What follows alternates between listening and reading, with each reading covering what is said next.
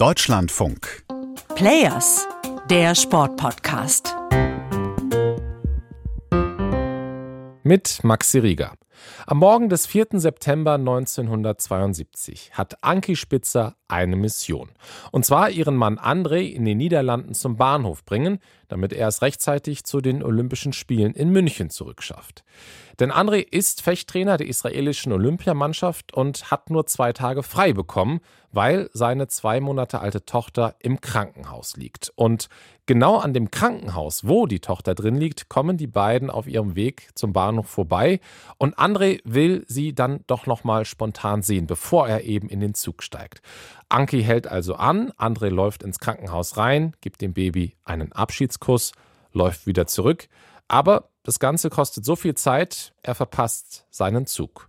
Und André sieht das recht entspannt, aber Anki will unbedingt, dass er am Abend wieder in München ist, weil er eben nur zwei Tage frei bekommen hat. And he said, well, I'm going to have another day with you and with the baby. What can happen?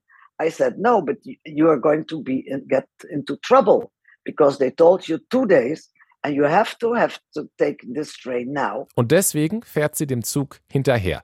Nach Eindhoven und dort kann André dann ganz knapp doch noch in den Zug steigen und Anki Spitzer ist sehr glücklich, dass ihr Mann jetzt keinen Ärger bekommt. He left and I was very happy. I said to myself, at least he's not going to get into trouble. Am Abend erreicht André Spitzer dann das Olympische Dorf in München. 24 Stunden später ist er tot. Ermordet von palästinensischen Terroristen, die ihn erschießen während einer amateurhaften Geiselbefreiung. Und für Anki Spitzer beginnt der Kampf und die Suche nach Gerechtigkeit. Ihre Hauptgegner das Internationale Olympische Komitee und die deutschen Behörden.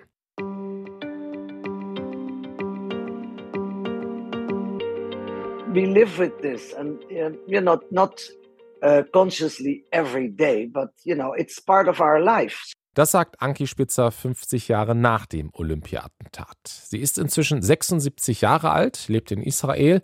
Einige Jahre nach dem Attentat hat sie wieder geheiratet, drei weitere Kinder bekommen, hat jetzt acht Enkelkinder und sie arbeitet als Journalistin, als Korrespondentin für das niederländische Fernsehen. Und wenn ihr euch fragt, warum eigentlich immer die Niederlande. Ganz einfach, das ist ihre Heimat. Und dort lernt sie auch André Spitzer kennen. Er ist israelischer Fechter, der sich in Den Haag weiterbilden soll. Sie ist Fechterin, die beiden kommen zusammen. 1971 heiraten sie. Anki konvertiert zum Judentum und zieht mit ihrem Mann nach Israel. Und André wird dort mit 27 Jahren Trainer der israelischen Fechter. Und in dieser Funktion reist er 1972 nach München zu den Spielen. It was his dream to go to the Olympics. You know, he said, Anki, there are no borders there, there are no enemies there, there are only athletes and we can talk to each other. Und für die ersten Tage der Spiele stimmt das auch. Es scheint keine Grenzen zu geben, keine Feindschaft, nur ein buntes Sporttreiben bis zum 5. September. Das Bild der heiteren und gelösten Spiele muss aus dem Gedächtnis gestrichen werden. Verantwortlich für den Bruch des olympischen Friedens in München sind gedungene Mörder, die in den frühen Morgenstunden in das olympische Dorf eindrangen, die Unterkunft der israelischen Mannschaft stürmten, zumindest den israelischen Gewichthebertrainer Moshe Weinberg ermordeten und den Teilrest der Mannschaft als Geiseln festhält. Was der Deutschlandfunk-Berichterstatter in diesem Moment nicht weiß, die Terroristen haben auch den Gewichtheber Josef Romano tödlich verwundet. Er liegt mitten in dem Raum, in dem die anderen neun Geiseln gefesselt sind. Anki Spitzer verfolgt die Geiselnahme in den Niederlanden vom Fernseher bei ihrer Familie. Lange weiß sie nicht, ob ihr Mann noch lebt. Am Nachmittag sieht sie dann, wie André ans Fenster geführt wird. Gefesselt, in weißem Unterhemd. Er spricht mit den Unterhändlern. Es ist das letzte Mal, dass sie ihn sieht. I could see that he was hit with the Kalashnikov of the terrorist and he was pushed back into the room and they closed the, the window and they closed the, the curtain and, and that was really the last time uh, I ever seen him. Am Abend scheitert der Versuch, die Geiseln zu befreien. Die deutschen Behörden geben vor, dass die Terroristen mit den Geiseln nach Ägypten fliegen dürfen, vom Militärflugplatz Fürstenfeldbruck. Im Flugzeug dort sollen Polizisten, verkleidet als Lufthansa-Mitarbeiter, die Terroristen ausschalten. Aber die Freiwilligen erfahren erst vor Ort, was genau sie machen sollen und verlassen ihre Posten. Und als die Terroristen merken, dass sie in eine Falle getappt sind, beginnt eine Schießerei. Und es gibt nur fünf Scharfschützen für acht Terroristen, die Panzerwagen stehen im Stau, und als die mit Verspätung eintreffen, sprengt ein Terrorist einen der Hubschrauber mit einer Handgranate in die Luft und die Geiseln werden erschossen. Auch André Spitzer.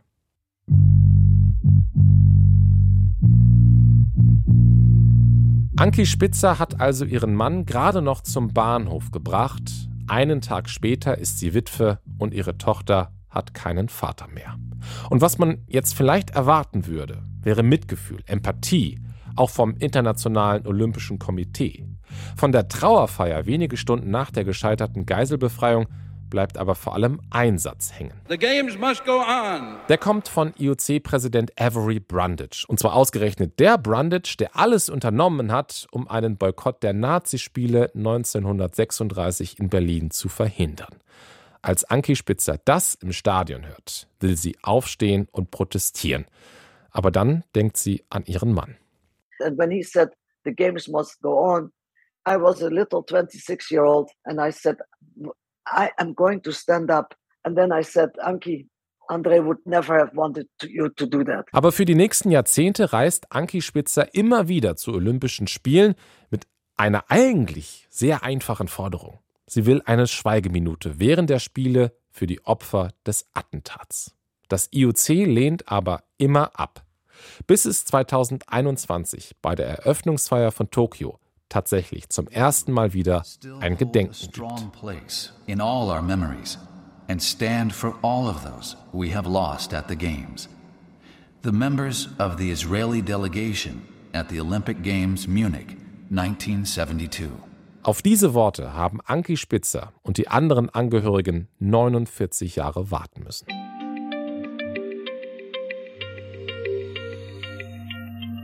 Aber nicht nur das Verhalten des IOC macht Anki Spitzer zornig, sondern auch die deutschen Behörden und ihre Vertreter. Denn Spitzer will wissen, warum wurden die israelischen Athleten nicht besser geschützt und warum ist die Geiselbefreiung so schief gegangen? Warum hat Deutschland nicht die Hilfe von Israel angenommen? Israel hatte nämlich angeboten, eine Spezialeinheit zu schicken, die gerade erst erfolgreich eine Flugzeugentführung beendet hatte.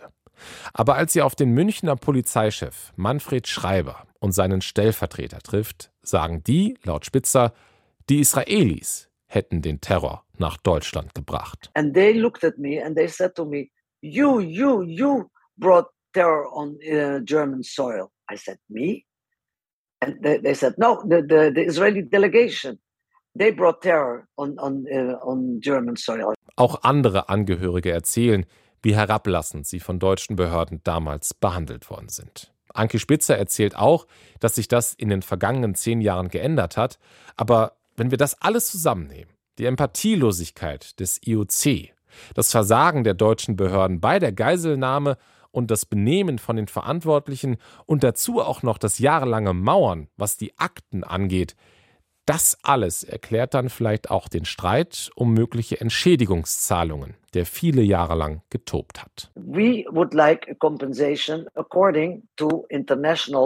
Like also Geld vom deutschen Staat an die Angehörigen als Entschädigung für das, was passiert ist.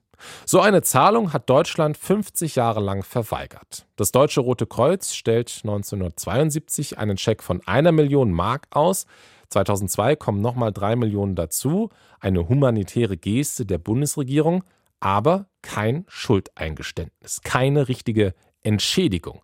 Aber mein erster Impuls, als ich die Zahl gelesen habe, war, naja, so wenig Geld ist das ja nicht. Und es ist ja sowieso eigentlich unmöglich, einen Menschen mit Geld zu ersetzen. Aber nur um zu verstehen, warum Anki Spitzer auf deutlich mehr Geld besteht, es geht um 4 Millionen für alle Angehörigen insgesamt, also nicht pro Person. Und für die Opfer des Terroranschlags von Lockerbie, als libysche Terroristen eine Bombe in einem Flugzeug zünden, werden zum Beispiel 10 Millionen Euro pro Person ausgezahlt. Also deutlich mehr im internationalen Vergleich. Und dieser Streit um die Entschädigungszahlung ist kurz vor dem 50. Jahrestag richtig eskaliert. Deutschland hatte ein neues Angebot gemacht, nämlich 5,6 Millionen Euro obendrauf. Und das hat Spitzer dann als lächerlich bezeichnet. We are not uh, money wolves, but we, we, we don't want to be sent in the, you know in in the woods and with just a, a ridiculous sum because that's not dignified. We are not going to take it. Und deswegen hat sie gesagt, die Angehörigen werden nicht zu der großen Gedenkfeier in München reisen. Und es wäre natürlich ein riesen Gesichtsverlust gewesen, wenn eine Gedenkfeier ohne die Angehörigen stattgefunden hätte. Das hätte nur Verlierer gegeben. Dieser Streit rückt in den Mittelpunkt, statt eine Nebensache zu sein. Das ist der Sporthistoriker Moshe Zimmermann. Auch er ist Israeli. Aber wie ihr hört, er hält sehr wenig davon, dass Spitzer sich bei der Entschädigungsfrage so verhalten hat. Die Höhe der Entschädigung ist meines Erachtens eine Nebensache.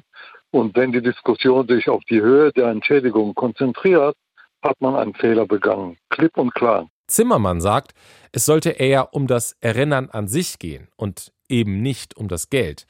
Und wahrscheinlich wird seine Hoffnung jetzt auf eine gewisse Art und Weise erfüllt, denn kurz vor der Gedenkfeier haben sich die Bundesregierung und die Angehörigen dann doch auf eine Summe geeinigt. 28 Millionen Euro soll es geben und nach 50 Jahren hat es auch ein Schuldeingeständnis von Bundespräsident Steinmeier gegeben.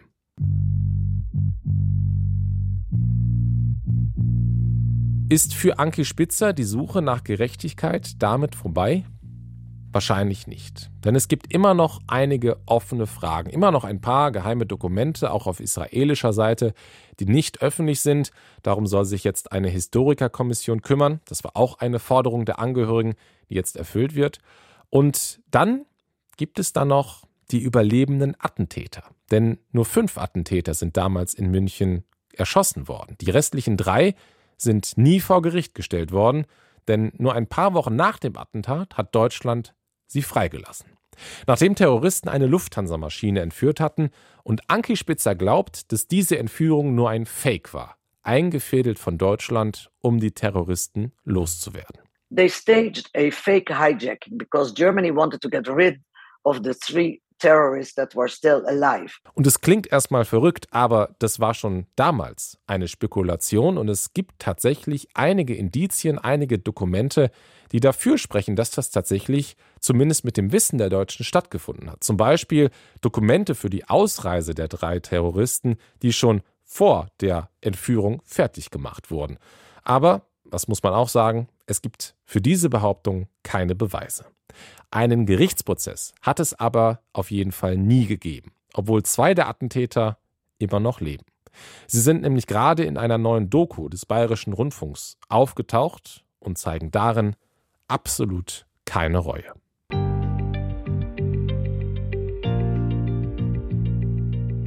Ich hoffe, ihr habt durch diese Episode ein bisschen mehr darüber erfahren, wie eine Frau 50 Jahre lang den Kampf mit Behörden und dem IOC aufgenommen hat und wie diese Beharrlichkeit dann auch für sie Erfolg hatte.